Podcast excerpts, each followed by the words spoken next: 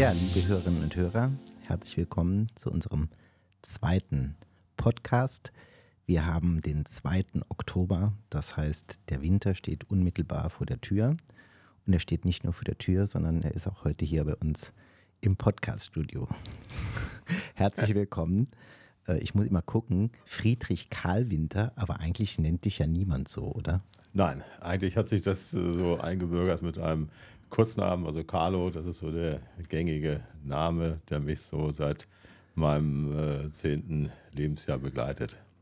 Gibt ja. es einen Grund für den Namen? Das ist ja ein sehr historischer Name. Hat sich jemand was bei gedacht oder war das einfach? Ja, auf jeden so? Fall. Also ja. meine Mutter hat sich da viel dabei gedacht. Also ja. sie hatte einen Halbbruder, der den gleichen Namen trägt. Und traditionell, ich bin ja aus der Landwirtschaft, ist es so, dass man oftmals den Namen des Vaters übernimmt. Und das war in dem meinem Fall der Friedrich. Aber meine Mutter sagte dann, also Friedrich alleine, das ist zu wenig, da muss noch ein bisschen was dran, das muss noch ein bisschen angefüttert werden. Und deshalb ist der Karl dazu gekommen.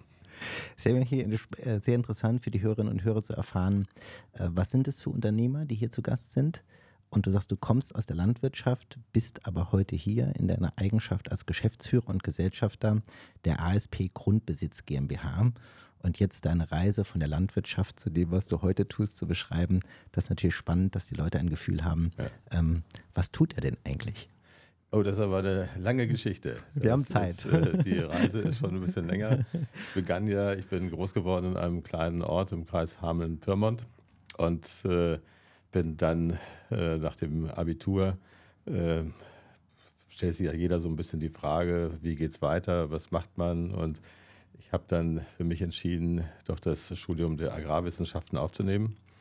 Und äh, weil mir auch nichts Besseres eingefallen ist irgendwie, mhm. also, muss ich ganz ehrlich sagen. Und bin dann aber bewusst aus äh, meinem kleinen Ort an die Kieler Förde gegangen und habe da in Kiel das Studium aufgenommen. Und äh, dann gibt es da so eine, nach einem Grundstudium, viersemestrigen Grundstudium, gibt es eine Spezialisierung. Und da hat man die Möglichkeit, entweder in dem Bereich Pflanzenproduktion, Tierproduktion oder Wirtschafts- und Sozialwissenschaften des Landbaus, so heißt okay. das ganz genau, äh, seine Studien zu vertiefen. Und den letzteren Weg habe ich dann gewählt, diesen Viso-Studiengang abgekürzt und das ist ja. so ein BWL-Studium auf den Agrarsektor projiziert, so würde ich es mal ausdrücken. Und wir hatten einige Vorlesungen auch mit Professoren aus dem BWL-Bereich und dann habe ich dort äh, meinen Abschluss gemacht, 1985, 86 ist das Studium dann zu Ende gewesen und dann kam wieder die Frage, wie geht es weiter? Ja. Was machst du? Ich hatte also wenig Affinität, äh, direkt in die Landwirtschaft einzusteigen. Der elterliche Betrieb war auch zu klein. Ich bin auch wirklich kein passionierter Landwirt in dem Sinne. Und mich hat es auch nicht wirklich gereizt, jetzt in irgendeine vor- oder nachgelagerte Industrie zur Agrarwissenschaft zu gehen, also irgendwie Berater zu werden. Und hm. Da gab es Optionen, aber die habe ich dann äh, doch nach ähm, einmaligem Nachdenken schnell verworfen und habe dann einfach mal äh, geguckt, was geht sonst so. Hm. Und äh, da kam dann kam es zwei Sachen, die mich so ein bisschen geprägt haben. Einmal habe ich einen Makler aufgesucht in Hannover, das werde ich nie vergessen. Der handelte mit großen landwirtschaftlichen Gütern in Schleswig-Holstein und Niedersachsen und äh, ja, den habe ich angerufen spontan, gesagt, Mensch, können wir uns mal unterhalten? Ich habe gerade mein Studium beendet. Hm. Und er hat gesagt, ja, komm doch einfach mal vorbei. Und das fand ich schon sehr imposant. Großes, schönes Büro. Draußen stand der Jaguar vor der Tür. Und, Welcher, äh, weißt du das noch? Weiß ich nicht mehr genau. Und dann äh, kann ich nicht sagen, weiß ich nicht. Und dann saß er da in seinem tollen Office mit Lederbestuhlung äh, mhm. und hatte eine schöne Zigarre und äh, erzählte mir dann von seinen Erfolgen in der Makelei. Das fand ich schon mal ganz spannend. Mhm. irgendwie so mit Grundstücken und äh, das finde ich schon, das ist ein spannendes Thema, hat mich auch dann immer interessiert. Äh, aber er hatte auch keinen Job für mich. Insofern habe ich mich dann initiativ beworben bei der Commerzbank. Ja. Ähm, äh, als Landwirt ja eigentlich nicht unbedingt gewöhnlich, sich da bei der Bank zu bewerben. Und habe dann aber auch eine Einladung bekommen äh, zu einem Vorstellungsgespräch hier in Hamburg. Da gab es damals noch einen Personalvorstand. Und das lief eigentlich sehr positiv. Mhm. Der hat dann gesagt, Mensch, es war Landwirt, aber irgendwie den können wir doch mal einladen zu einem Assessment Center nach äh, Frankfurt in den Taunus, wo es dann darum ging, äh, Führungs-, Nachwuchskräfte zu generieren und mal zu schauen, äh, ob das nicht Leute sind, die dann so eine Management-Trainierausbildung machen. Mhm. Und mit dem Ziel Filialleitung nach zwei Jahren. Und da bin ich dann hin und äh, war so, wir waren so 13 Teilnehmer und irgendwie nach zwei Tagen intensiven Checkens meiner potenziellen Führungsqualitäten haben sie mir dann gesagt, ja, okay, Sie sind zwar Landwirt, haben überhaupt keine Ahnung von Bank, aber wir können es ja mal versuchen. Hm. Das macht ja so, Mut, ne? So bin ich dann, so bin ich, weil ich war auch der erste, erste Landwirt, den die Commerzbank jemals eingestellt hat. Ja. Und so bin ich dann äh, bei der Commerzbank gelandet, habe ein Management-Trainee-Programm aufgenommen. Das begann dann hier in in Neumünster, Hamburg. Und äh, dann kam aber schnell der Wechsel, um den ich mich auch aktiv bemüht habe, Richtung München. Mhm. Ich war dann äh, ein Jahr in München, dann in Bayern noch ein paar Stationen. Und irgendwann waren die zwei Jahre dann wahnsinnig schnell zu Ende. Und äh, dann wurde mir die Filialleitung einer kleineren Commerzbank-Filiale im Bremer Stadtgebiet angeboten. Okay. Und das äh, war dann so der erste Schritt. Was war äh, das für ein Jahr ungefähr? Was das das war 1987. 87. Okay. 87 bin ich dann nach Bremen und hatte dann meine kleine Filiale in Bremen-Walle. Und das war geprägt von äh, ja, Privatkundengeschäft und äh, ich war dann natürlich für den primär auch fürs Firmenkundengeschäft und Baufinanzierung zuständig und hatte dann ein ganz interessantes Klientel von hm. Baumwollhändlern über Autohändler und die alle auch äh, irgendwo neben dem Geschäft auch äh, tränkfest waren und gutes Essen gut fanden. Also habe ja. hab ich dann eine sehr nette Zeit gehabt in Bremen. Mhm. So, und dann äh, ging es aber dann äh, relativ schnell zur nächsten Station. Da wurde so eine Landfiliale frei in Bremerförde. Und äh, da war ich dann noch ein Jahr von, von Bremen aus immer nach Bremerförde gefahren, bis ich dann merkte, Mensch, irgendwie so Filialleiter bei der Commerzbank, ist zwar nett, ich war irgendwie 29, glaube ich, und, äh, aber irgendwie hat es mich dann gejuckt und äh, dann habe ich eine Zeitungsanzeige gelesen, da suchte die äh, Deutsche Hypothekenbank einen neuen Filialleiter hier in Hamburg für großvolumiges äh, Hypothekengeschäft. Mhm. Also, und daraufhin habe ich mich beworben. Und äh, die haben dann auch so wieder einige Gespräche mit mir geführt. Naja, und letztlich haben sie mich dann eingestellt als Nachfolger für den derzeitigen, damals derzeitigen äh, Direktor. Wurde ich also, dann war ich schon Bankdirektor bei der Deutschen Hypothekenbank, direkt dem Vorstand unterstellt. Und oh. das war, ging dann einher mit der Wiedervereinigung. Das hm. war eigentlich ein äh, spannendes Thema. Äh, die Grenzen fielen und äh, ich war dann zuständig von Hamburg aus für das Geschäft auch in Mecklenburg-Vorpommern. Und das Klientel waren halt größere Projektentwickler, Bauträger, äh, Wohnungsbaugenossenschaften, die dann Neubauvorhaben generiert haben. Und äh, die galt es zu betreuen, auch bei ihrem Weg in, den, äh, in die neuen Bundesländer. Und so bin ich dann äh, dort gelandet und war sehr viel unterwegs in Mecklenburg-Vorpommern und habe dann auch kennengelernt so vier McKinsey-Berater, mhm.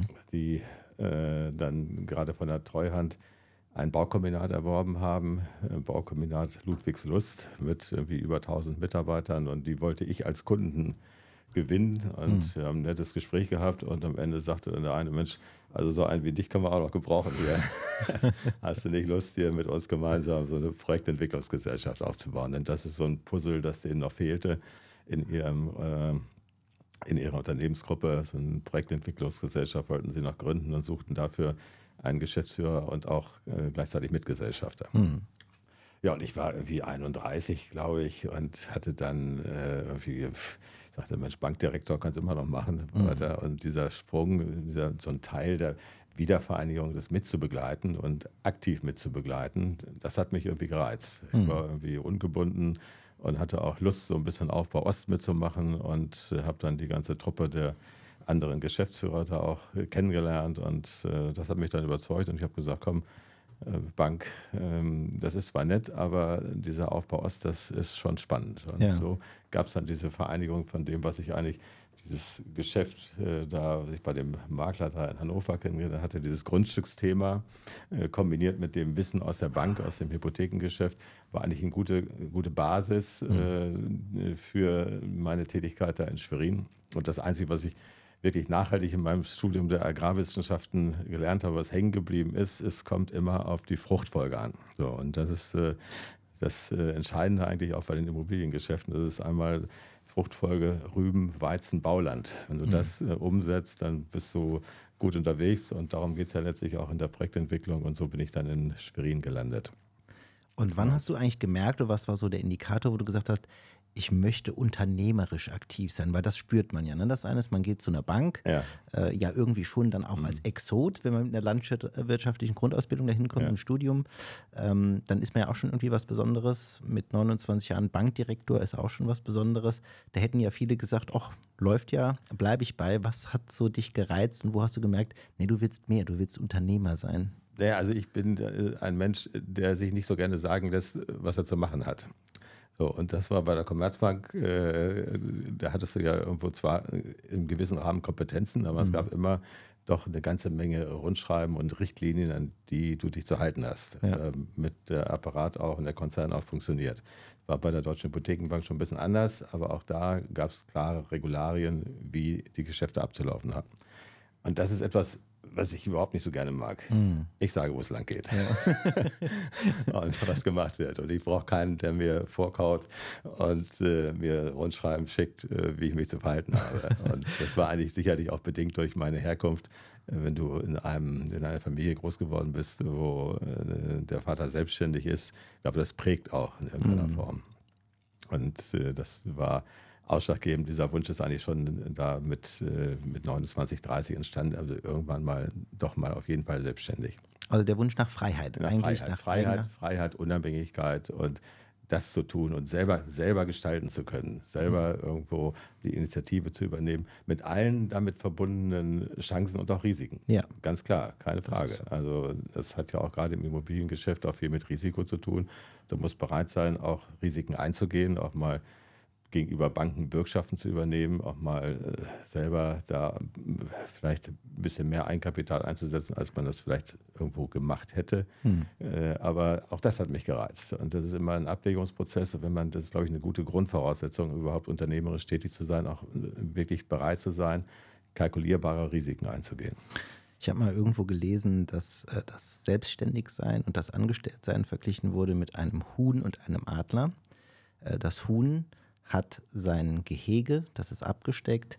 Das wird auch äh, gehegt und gepflegt. Das hat sicheres Essen. Ne? Also kommt irgendwann einer rein und streut dem Huhn was hin, äh, wo wir bei Landwirtschaft sind.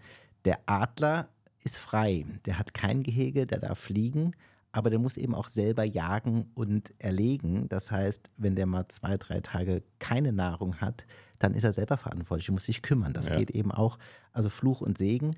Du hast die Freiheit des Fliegens, wohin du willst. Du kannst jagen, wann du willst, aber wenn du nichts erlegst, ja. dann hast du eben auch kein Essen. Ne? Ja, das ist richtig. Aber das ist ja das Risiko, ich, äh, bin ich auch heute noch immer wieder bereit, gerne einzugehen, weil diese Unabhängigkeit ist einer meiner wichtigsten Werte. Mhm. Unabhängigkeit und Freiheit äh, halte ich schon für, für mein persönliches Leben für unabdingbar. Wenn man jetzt so betrachtet, viele sagen ja, die Immobilie an sich, das ist eine Sicherheit, die hat man, da gibt es ja unterschiedliche mhm. Meinungen. Viele sagen ja auch, eine Immobilie ist ja eigentlich äh, auch eine Verbindlichkeit, vor allem die selbstgenutzte Immobilie, weil nach 20, mhm. 30 Jahren, die kostet ja wieder Geld. Bist du ein Verfechter von großem Immobilienportfolio oder bist du eher jemand, der sagt, Liquidität ist auch ein ganz wichtiger Faktor? Also ich habe gerade in meiner Banktätigkeit gelernt, dass Liquidität ein ganz wichtiger Faktor ist. Ich habe viele Freiberufler, Selbstständige kennengelernt, die ähm, ja, sag mal, steuerlichen Modellen im Immobilienbereich aufgesessen sind. Hm. Abschreibungsmodelle und dergleichen. Ja. Denkmalabschreibung oder auch Sonderabschreibung. Damals war ja auch sehr beliebt, Ost, ja. äh, Ostabschreibung. So, dann wurde das Geld, das dort durch die Abschreibung äh, eingespart wurde, in Anführungsstrichen, aber nicht zurückgelegt, sondern ausgegeben. Mhm. Und dann kamen nachher irgendwo Probleme, dann gab es Leerstände, dann gab es irgendwo nicht, vielleicht auch mal äh, Instandhaltung und Modernisierung, äh, weil bestimmte Baudinge auch nicht so richtig ausgeführt worden sind, wie man sich das vielleicht vorgestellt hat. Und die Menschen sind dann immer schnell, relativ schnell in Schwierigkeiten gekommen, weil die mhm. Liquidität fehlte. Ja. Und äh, das habe ich wirklich gelernt, dass es immer darauf ankommt, ausreichende Liquidität vorzuhalten das A und O, gerade im Immobilienbereich, wenn man auch nachher in größere Immobilieninvestments geht, ganz entscheidend, immer ausreichend Liquidität zu haben. Weil wenn du in einer Notsituation zu den Banken gehst, dann hast du eigentlich schon verloren. Ja. Ich habe auch schlechte Erfahrungen machen müssen, äh, habe auch viel gelernt. es ist ja immer so im Leben, dass man aus negativen Erfahrungen auch immer das meiste lernt. Aber äh, grundsätzlich habe ich schon immer und achte immer noch darauf, dass die Liquidität ausreichend vorhanden ist. Also die Erfahrungen, die wir machen und unsere Kunden auch, ich meine, Factoring ist ja nun mal ein mhm. Liquiditätslieferant, aber ähm, wir sagen auch immer, du brauchst als Unternehmerin oder Unternehmer auch irgendwo ein sicheres Polster, wo du sagst, wenn es drauf ankommt, kann ich auf was zugreifen. Weil ich habe schon so viele Unternehmen leider pleite gehen sehen, die hatten ein gutes Geschäftsmodell, das hat mhm. per se funktioniert. Die hatten auch gute Zahlen. Aus irgendeinem Grunde hatten die dann ein Liquiditätsthema und die hatten alle sauber eingezahlte Altersvorsorgen. Mhm. Also wären die 65 geworden und hätten immer weiter bezahlt, hätten die unglaubliche Renten bekommen, die hatten Sparverträge, aber die hatten eben nicht 50, 100, 200.000 Euro mal nebengeparkt, wo man sagt, wenn irgendwas klemmt, kann ich darauf zugreifen. Das gilt ja nicht nur im äh, Unternehmertum, sondern ich finde, es geht ja auch im Privaten so. Ne? Also mhm. viele junge Menschen, wenn ich sehe heute, äh, die fangen an mit 16 äh, bestellen bei Klarna online irgendwas mit Ratenkauf. Die haben aber nicht mal irgendwie 2.000, 3.000, 4.000 Euro nebenliegen, wo sie sagen, mhm. wenn es mal eng wird, kann ich darauf zugreifen. Und ich glaube, das ist auch so eine Erziehungsfrage. Ne? Wie gehe ich mit Liquidität um und wer vermittelt mir eigentlich von Anfang an, kommt ja auch meiner Meinung nach in der Schule mhm. überhaupt nicht vor, das ja. Thema, ne? Geld. Und äh, da stelle ich ganz fest, dass viele so einfach sehr blind durch die Welt laufen und sagen, naja, wird schon gut gehen. Ne? Mhm. Und dann wird es schwierig. Ja, es wird aber jungen Menschen auch teilweise zu leicht gemacht. Mhm. Diese Ratenkreditmentalität. Du kannst ja jedes kleinere Gerät ab ein paar hundert Euro schon über Ratenkredite ja. kaufen. Das ist ja relativ schnell gemacht. Und dann verlieren viele auch den Überblick, weil ja. sie auch ja nie, das irgendwo hat ihnen keiner vermittelt. Also ja. das ist das, was ich meinen Kindern schon versucht habe, sehr deutlich klar zu machen, dass sie sich Dinge bitte erst kaufen, wenn sie auch das Geld dafür haben. Ja. Und Ratenkredite oder Kreditaufnahmen für, sag mal, Konsumartikel, hm. äh, die gibt es nicht.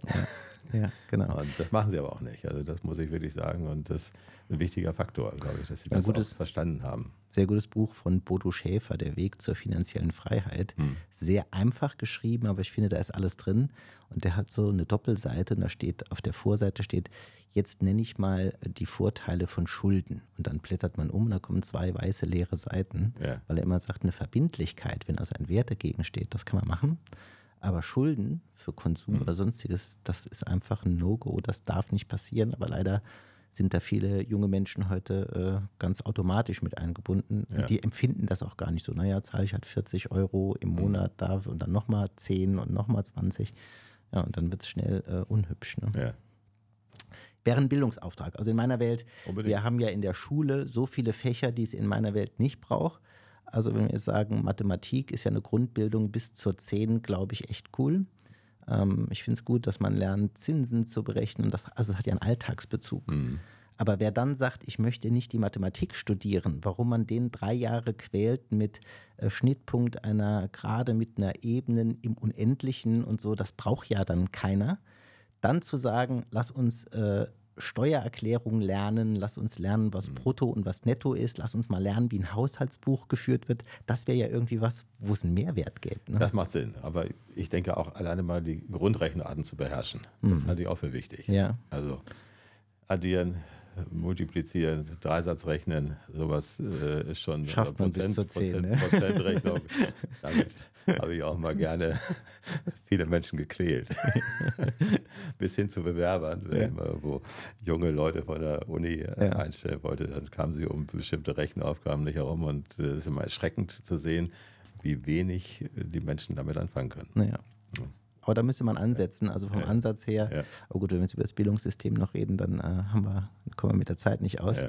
Kommen wir zurück zu deiner Reise. Du hast jetzt also die Möglichkeit gehabt, dich selbstständig zu machen. Mhm. Da waren wir stehen geblieben. Wie ist es dann weitergegangen? Gut, in äh, Schwerin, die, das war eine sehr interessante Etappe meines Lebens, insgesamt vier Jahre. Mit den McKinseys, das waren ja auch boomende Immobilienmärkte. Die damalige Bundesregierung hatte in menschenblühende Landschaften versprochen. Es gab Sonderabschreibungen und alle wollten im Osten investieren. Mhm. Und äh, es gab ja auch kaum Leerstände, es gab keine Büroflächen, Wohnungen sowieso nicht. Wir haben dann tolle Geschäfte gemacht, aber genauso schnell, wie es nach oben ging, kam auch dann plötzlich alles im freien Fall in die andere Richtung. So, und ja.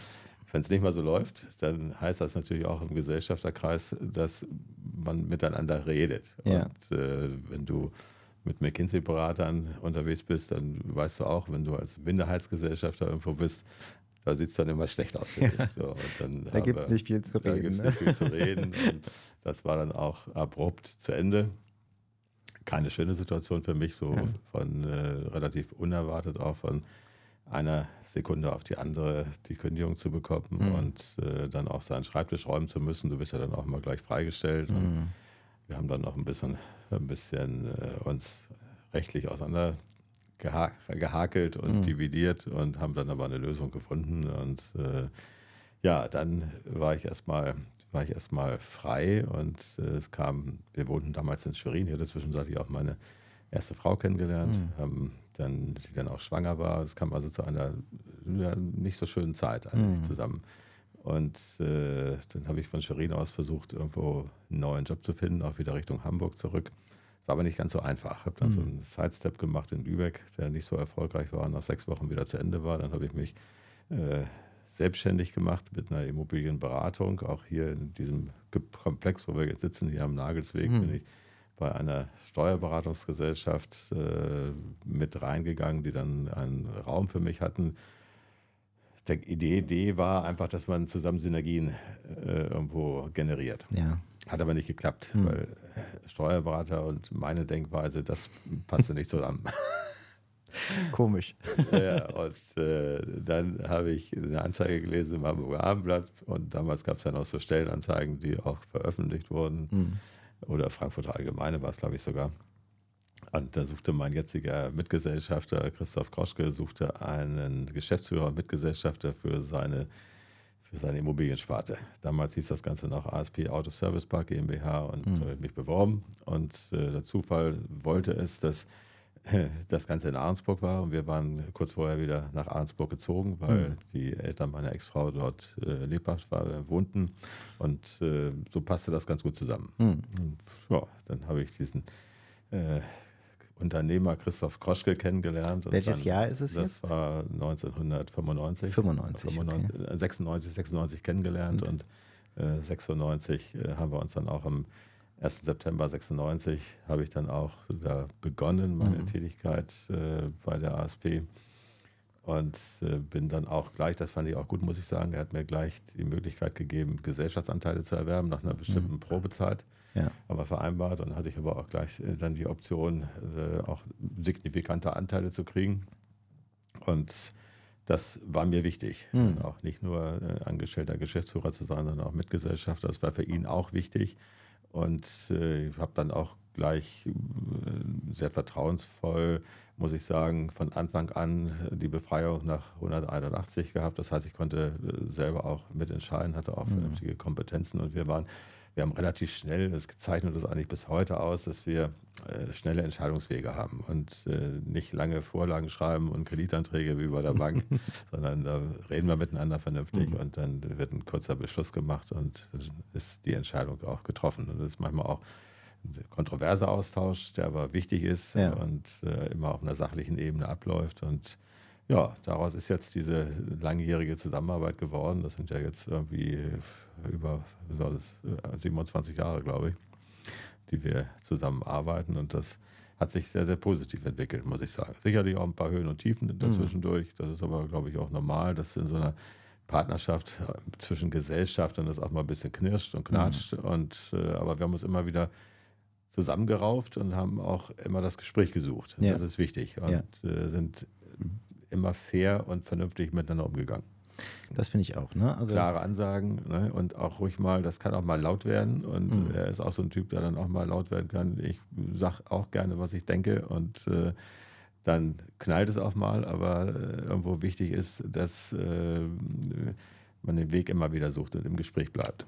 Ich finde ja auch, wenn man eine gemeinsame Firma hat, also beide Gesellschafter sind, was Ja. ihr von Anfang an da gemacht habt, dann hat man ja auch das gleiche Interesse. Und deshalb darf es auch, wenn Reibung entsteht, äh, ruhig knallen, weil am Ende wissen ja beide, wir wollen, wir haben das gleiche Ziel. Wir Mhm. wollen, dass diese Firma sich gesund entwickelt und Ja. gut wächst, ne? weil wir eben beide Gesellschafter dieser Firma sind. Und ähm, Reibung gehört dazu. Ich glaube, wenn man nicht gegenseitige Positionen einnimmt, wenn man nicht diskutiert, wenn man nicht unterschiedlicher Meinung ist, dann kann da wenig raus erwachsen. Und äh, wir haben das ja hier bei Nordwest auch. Wir sind drei ganz unterschiedliche Geschäftsführer, die für diese Gruppe verantwortlich sind. Ähm, aber es ist gut so, weil jeder nimmt eine andere Position ein, jeder bringt andere mhm. Aspekte mhm. ein. Und ich sage immer, durch das Beste aus allem entsteht ja dann auch das Beste.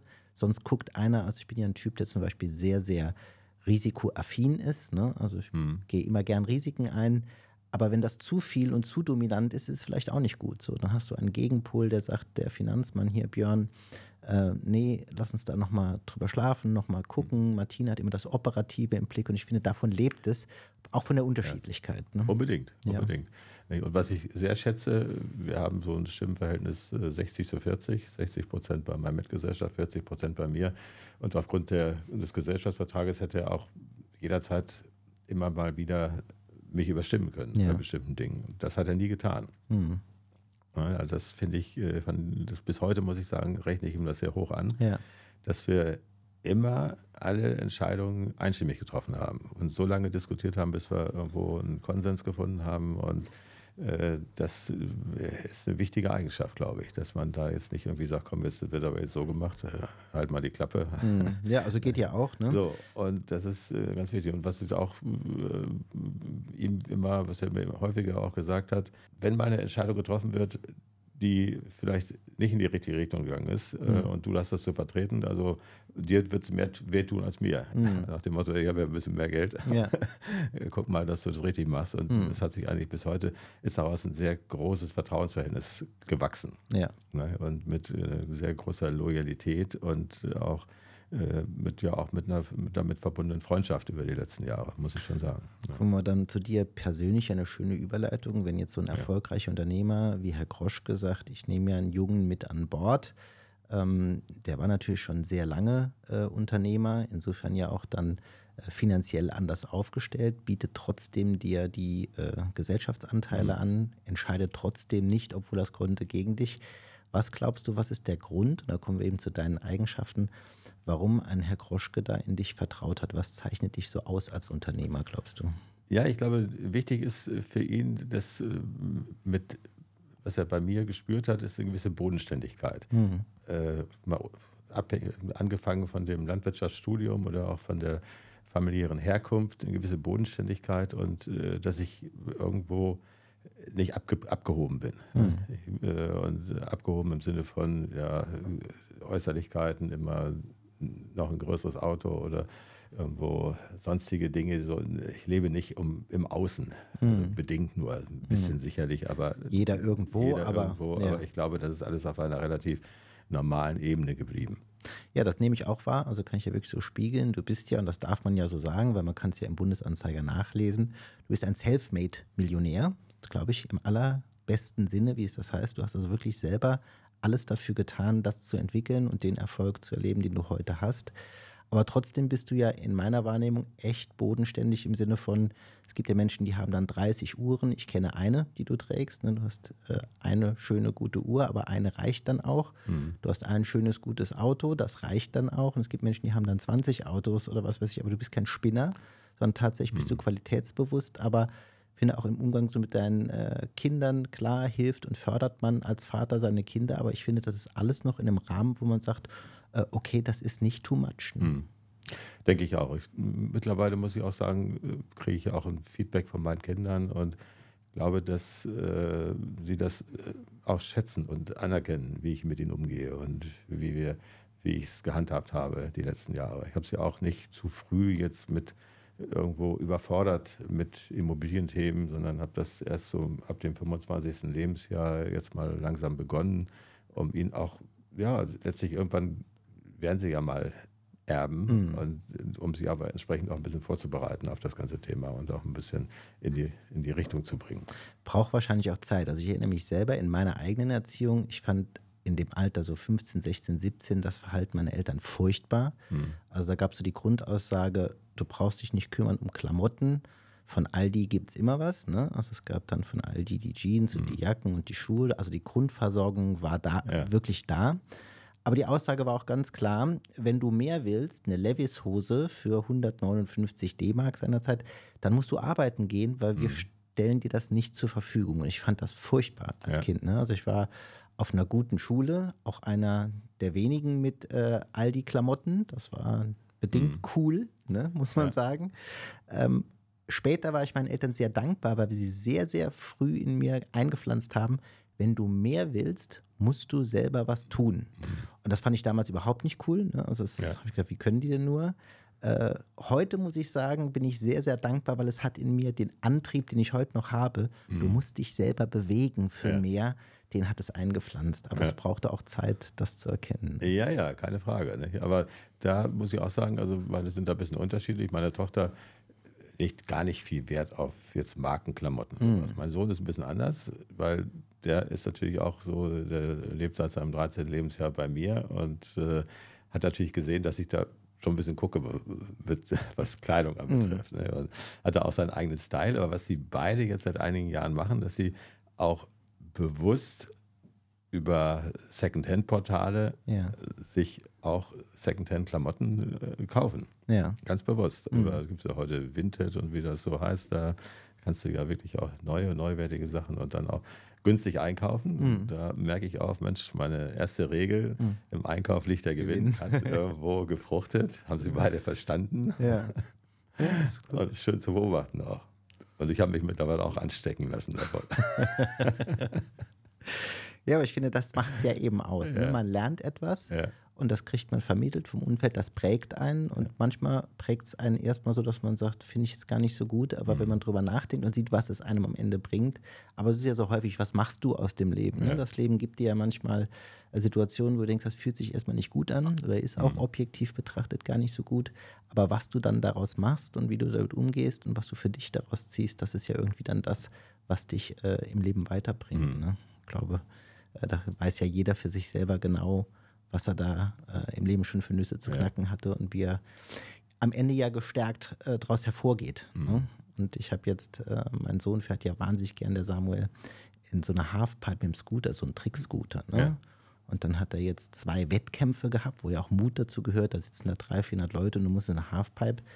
Und da hat er teilweise den ersten Run total verhauen, ist gestürzt vor so vielen Menschen und so. Und das Ja. ist ja erstmal für einen jungen Menschen äh, schwierig. Ne? Und er wollte auch schon aufgeben, aber er hat sich durchgebissen. Er ist zum zweiten Run angetreten. Hat mir auch gesagt, er hat überlegt, ob er eine Verletzung simuliert oder auf Toilette bleibt, weil es ihm so peinlich war und so.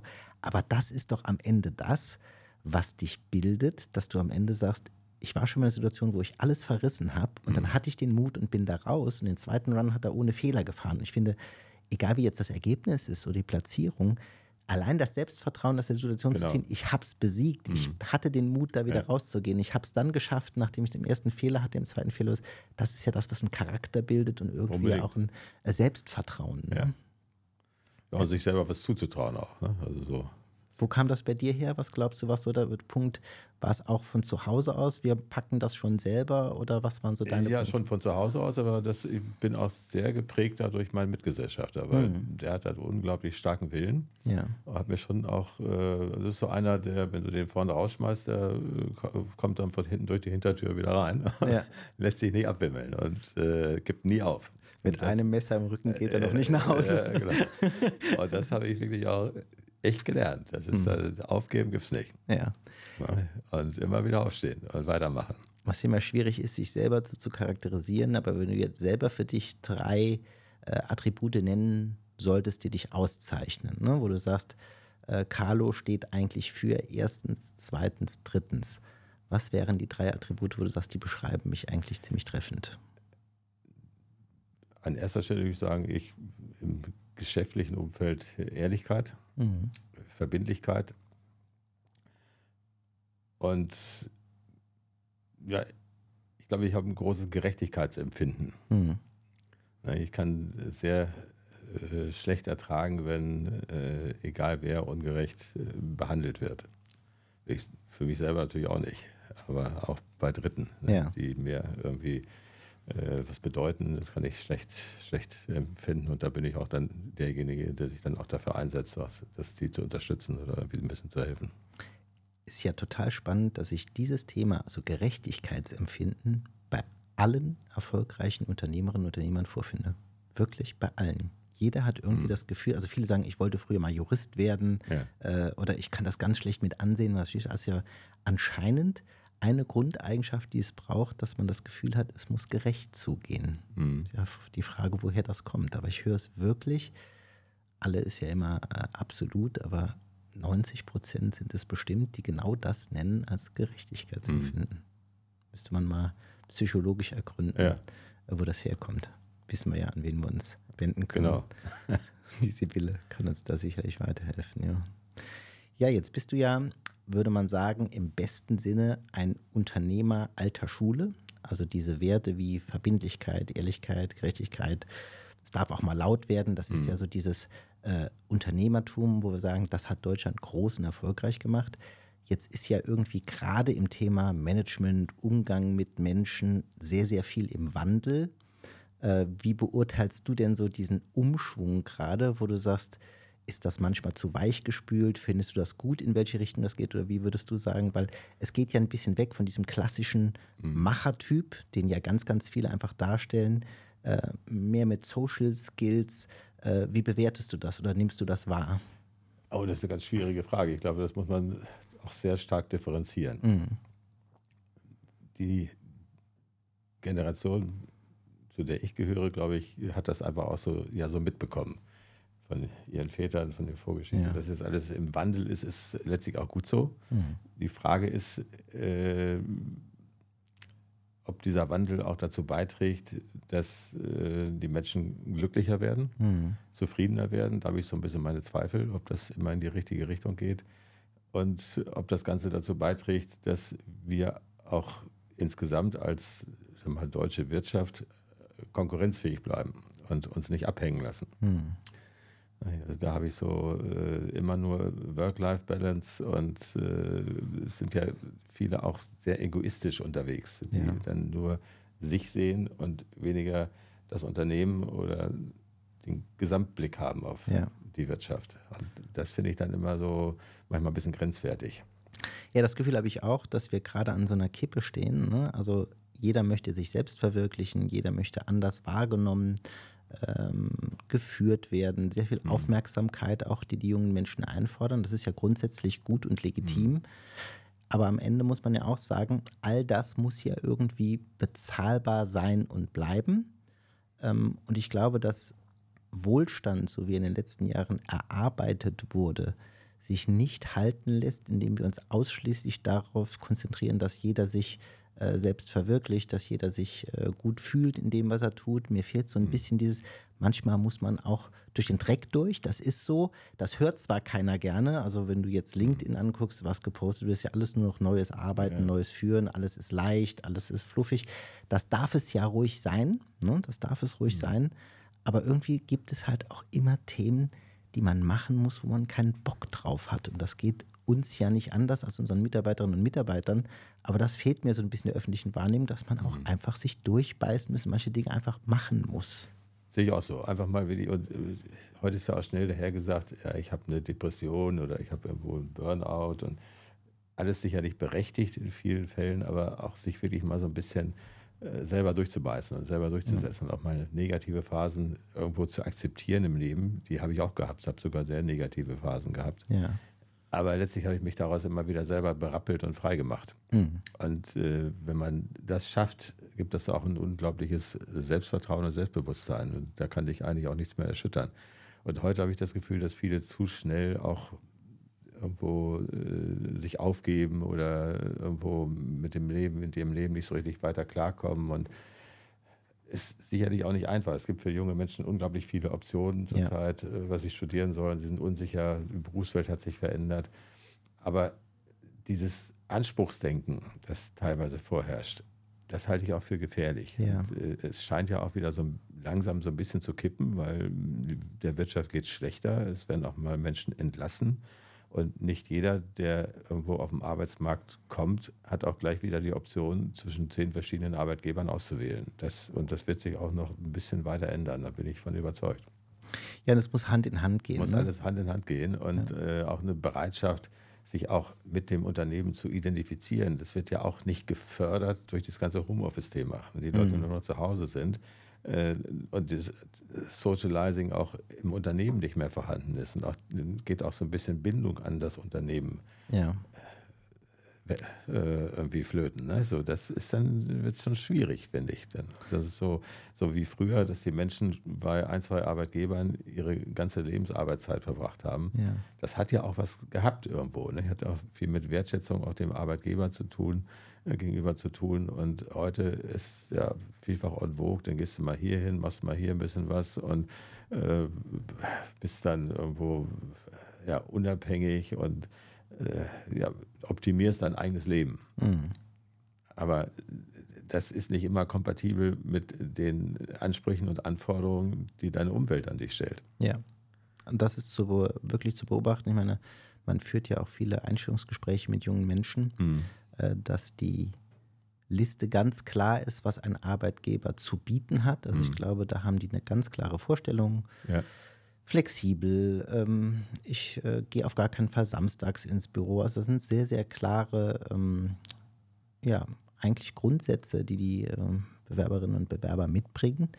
Die Liste, was ich bereit bin zu leisten, die ist überschaubarer. Ja. Und das ist, finde ich, wenn man eine Beziehung neu beginnt, und es ist ja alles eine Beziehung und auch zwischen Arbeitgeber und Arbeitnehmer ist es eine Beziehung, wenn einer schon in meinem Gefühl mit einer ganz langen Liste, du hast erstmal zu liefern und die Mhm. Liste ist sehr lang und was ich zu leisten habe, das sind drei, vier Punkte, die ist ziemlich kurz, dann ist es schon nicht ausgewogen Ja. und dann finde ich, wird es schwierig. Ne? Mhm. Ja, das ist ein Wandel der Zeit. Ne?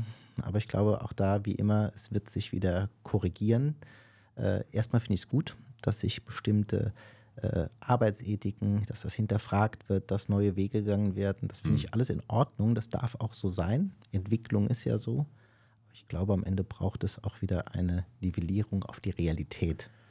Auf jeden Fall. Ne, Auf der anderen Seite nehme ich aber auch wahr, dass es äh, viele junge Menschen gibt, die sich auch selbstständig machen wollen, die Startups gründen und die unglaublich engagiert auch bei der Sache sind. Das ist äh, wiederum das ist sicherlich mal Nein empfinden vielleicht noch zu wenig, aber es gibt schon viele, die auch bereit sind, ihr eigenes Mhm. Unternehmen in Angriff zu nehmen und dann auch überhaupt nicht auf äh, die Zeit gucken, sondern äh, wirklich richtig Gas geben. Das ist auch schön zu beobachten. Ja. Also ich bin auch neben meinen Immobilienthemen äh, engagiert in so einem Business Angels Verein und äh, bin häufiger mal bei so Pitch-Veranstaltungen, wo sich junge Startups vorstellen und das macht viel Spaß. Ja. Auch die Kreativität in diesen verschiedenen Geschäftskonzepten zu sehen und sich mit den Menschen zu unterhalten und auszutauschen mit den jungen Menschen, das finde ich sehr, sehr, sehr, sehr äh, interessant, muss ich sagen.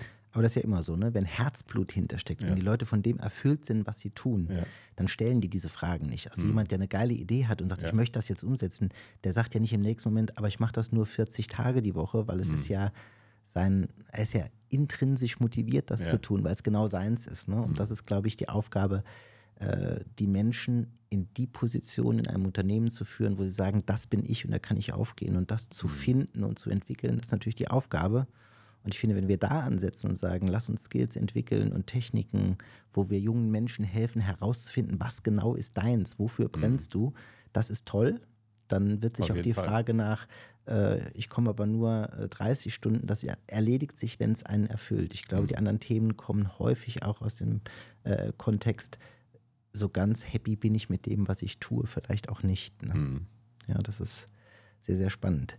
Jetzt hast du ja eben gesagt, ich mag nicht so gern, wenn man mir sagt, äh, was zu tun ist. Ich möchte das Ja. selber bestimmen. Das ist natürlich für einen Bundeskanzler eine sehr äh, schwierige Eigenschaft, weil der lebt ja auch von Kompromissen. Wobei ich sage, ich würde mir auch einen Bundeskanzler im Moment wünschen, der mehr mal auf den Tisch haut und sagt, da geht's jetzt lang.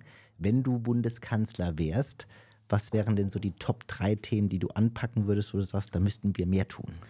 Oh, ich glaube, erstmal bin ich vollkommen gänzlich ungeeignet für dieses Amt. ich möchte es auch gar nicht haben, ehrlich Ja. gesagt. Und ich bewundere auch die Menschen, die sich äh, in unserer Demokratie einsetzen für dieses Land und äh, da auch einen großen Einsatz in vielen Bereichen zeigen. Und äh, mag zwar nicht alles immer so in die richtige Richtung gehen, aber tendenziell finde ich schon, dass das Anerkennung verdient. Und ähm, ja, was würde ich anpacken? Ich würde, ich glaube, die Dinge, die uns, die uns alle bewegen, das ist ja einerseits so ein bisschen dieses ganze Thema äh, Migration. Wie geht man damit um? Ja. Äh, das ist auch kein nationales Thema, es ist ein internationales Thema, da die richtigen Lösungen zu finden. Das andere ist natürlich so dieser ganze gesellschaftliche Wandel. Wir werden ja eine immer ältere Gesellschaft. So, wie, wie schafft man es auch für ältere Menschen, äh, die dann auch pflegebedürftig sind, die entsprechenden Lösungen zu finden, finde ich auch einen wichtigen Punkt. Und äh, was gibt es noch? Ja, natürlich die Wirtschaft. Ne? Die, äh, da gehen viele Dinge auch meines Erachtens in die falsche Richtung zurzeit. Mhm. Und gibt es viele, viele Stellschrauben, die äh, dringend äh, irgendwo in eine andere Richtung gedreht werden müssen, damit Deutschland auch konkurrenzfähig bleibt ja. Und nicht äh, international weiter abgehängt wird.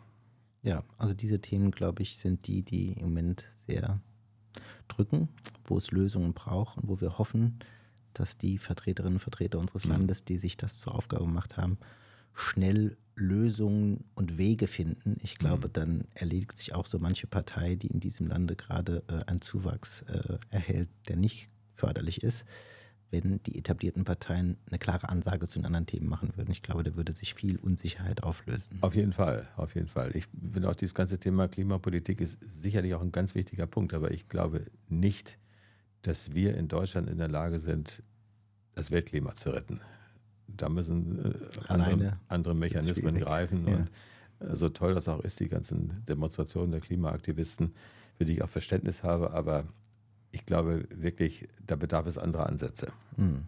äh, um dieses Thema in den Griff zu kriegen. Das reicht nicht, wenn wir hier in Deutschland irgendwo mit äh, kleinen marginalen Projekten irgendwo meinen, wir können, die, können das Weltklima verbessern. Das funktioniert nicht. Ich finde toll, die Ansätze, die da sind, äh, auch im technischen Bereich, haben wir, denke ich mal, das ist das Potenzial und da sollten wir auch hinschauen, dass wir die technischen Ansätze, die heute war wieder im Abendblattenbericht über Airbus, glaube ich, die irgendwo schaffen, CO2-Thematik mhm. in den Griff zu kriegen oder dann einen signifikanten Beitrag zu leisten. Das ganze Thema Wasserstoff ist ein spannendes Thema.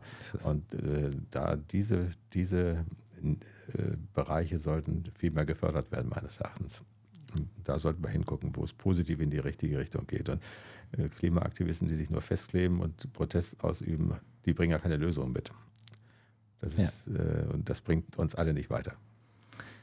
Positiv in die richtige Richtung geht es auch beim FC St. Pauli. Das ist ja die Leidenschaft, die uns auch verbindet. Richtig. Äh, wir stehen ja im Moment ziemlich gut da. Was ist denn deine Prognose? Wo wird diese Saison sich hin entwickeln? Äh, also ich bin ziemlich äh, optimistisch, dass es dieses Jahr mit dem Aufstieg klappt. Weil die Mannschaft ist gefestigt. Wir haben, äh, wir haben vor allen Dingen auch tolles, tolles Spielsystem, tolle Spielkultur und spielen wirklich einen sehr attraktiven Fußball. Und was ich auch bewundere, ist, wie der junge Trainer es geschafft hat, dieses Team zusammenzuschweißen. Ja und äh, dass da also ein unglaublicher Team-Spirit spürbar. Und nicht nur bei denen, die auf dem Platz stehen, sondern auch bei allen, die irgendwo mit dazugehören. Ja, das ist beeindruckend. Das ne? ist sehr beeindruckend. Das ja. spürt man auch, wenn man im Stadion ist. Ja. Und ich weiß, dass ganz, ganz viele etablierte St. Pauli-Fans beim Trainerwechsel gesagt haben, wie kann man das machen? Ja. Wir haben eine hohe Verbundenheit mit dem Vorgänger, was ja auch mhm. unbestritten so ist, der ja auch ein toller Trainer war.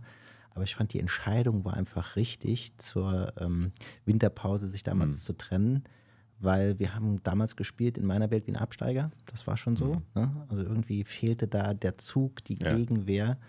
Und da muss man sagen, was ein Fabian Hürzler in kürzester Zeit aus so einem mhm. Team hat. Ich meine, wenn wir jetzt die Rückrunde und jetzt ein bisschen ungeschlagener als ja. einziger äh, Verein in der zweiten Liga, äh, dann diese Megaserie. Also das ist schon mhm. äh, beeindruckend, was der geschafft hat, aus diesem Team rauszuholen. Ne? Unbedingt, ja. Ich also hohen Respekt davor, auch vor seinen äh, vor seinen Fähigkeiten, die Menschen zu führen mit seinen jungen Jahren. Ja ja. Teilweise sind die Spieler ja älter als er und wie er das hingekriegt hat. Aber auch, ich muss aber auch dem Verein ein Kompliment machen, auch dem, äh, dem Vorstand und dem äh, Andreas Bornemann, dass sie ihm das Vertrauen geschenkt haben. Ja. Finde das war mutig. Wirklich großartig. Mutig, sehr mutig. Hätte auch voll nach hinten losgehen können. Ja. Wie viele es auch prognostiziert haben, aber das war eine richtungsweisende, gute Entscheidung. Ja, und da sieht man, ja. wie wichtig es gute Führungskräfte zu installieren ist. Eine mhm. schöne Analogie auch zur Wirtschaft. Ne? Also ja. man muss manchmal mutige Entscheidungen treffen, auch mal Menschen die Verantwortung geben, die sich im ersten Blick dafür nicht anbieten. Mhm. Und das ist ja irgendwie ein schöner Ausklang. Manchmal bietet sich jemand mit einem landwirtschaftlichen Studium auch nicht an, bei einer Bank zu arbeiten. Trotzdem hat man mir das Vertrauen gegeben. Ja. Du durftest dich da entwickeln. Ne? Ja, ähnlich. Ja, ich habe auch viel gelernt. Ja. Du hast deinen Weg gemacht, du hast Erfahrungen. Man lernt ja auch immer auf einer Stufe die nächsten Menschen kennen, die einen mhm. weiterbringen. Und das hat dich dann zu dem gemacht, was du heute sein darfst. Zu einem sehr erfolgreichen Unternehmer, der in meiner Wahrnehmung trotz all dem, was er geschaffen hat, ähm, auf dem Boden geblieben ist. Ein sehr freundlicher Mensch geblieben ist dir geht ja jede Form von Arroganz oder Hochnäsigkeit ab. Da bist du wirklich in meiner Wahrnehmung echt ähm, cool geblieben. Und das schaffen ja auch nicht alle, muss man mal ganz klar sagen. Mhm. Ne? Von daher, ja, bedanke ich mich, dass du hier bei uns warst. Sehr ähm, gerne. Ja, liebe Hat Spaß gemacht. Ja, ja, fand ich auch. Und die Zeit geht so schnell ja. vorbei, ne? das glaubt man gar nicht. Das war's, äh, liebe Hörerinnen und Hörer. Unser zweiter Podcast hier im Oktober des Jahres 2023 zu Ende. Ich bedanke mich bei Ihnen fürs Zuhören und im nächsten Monat geht es weiter mit einem neuen spannenden Gast. Und ja, wir freuen uns, wenn ihr uns verbunden bleibt und weiterhin unseren Podcast folgt. Bis dahin, macht's gut. Tschüss.